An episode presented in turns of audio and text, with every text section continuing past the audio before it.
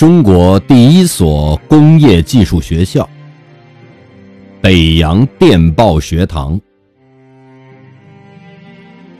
一八八零年，清光绪六年，直隶总督李鸿章奏请朝廷批准，在天津创办北洋电报学堂。二十年间，该校培育出三百余名毕业生。成为中国电信事业的先驱者。校址出在天津郡城东门外爬头街，后选新址于法租界紫竹林，今天的天津市和平区承德道一带。北洋电报学堂于一九零零年八国联军侵华战争期间停办。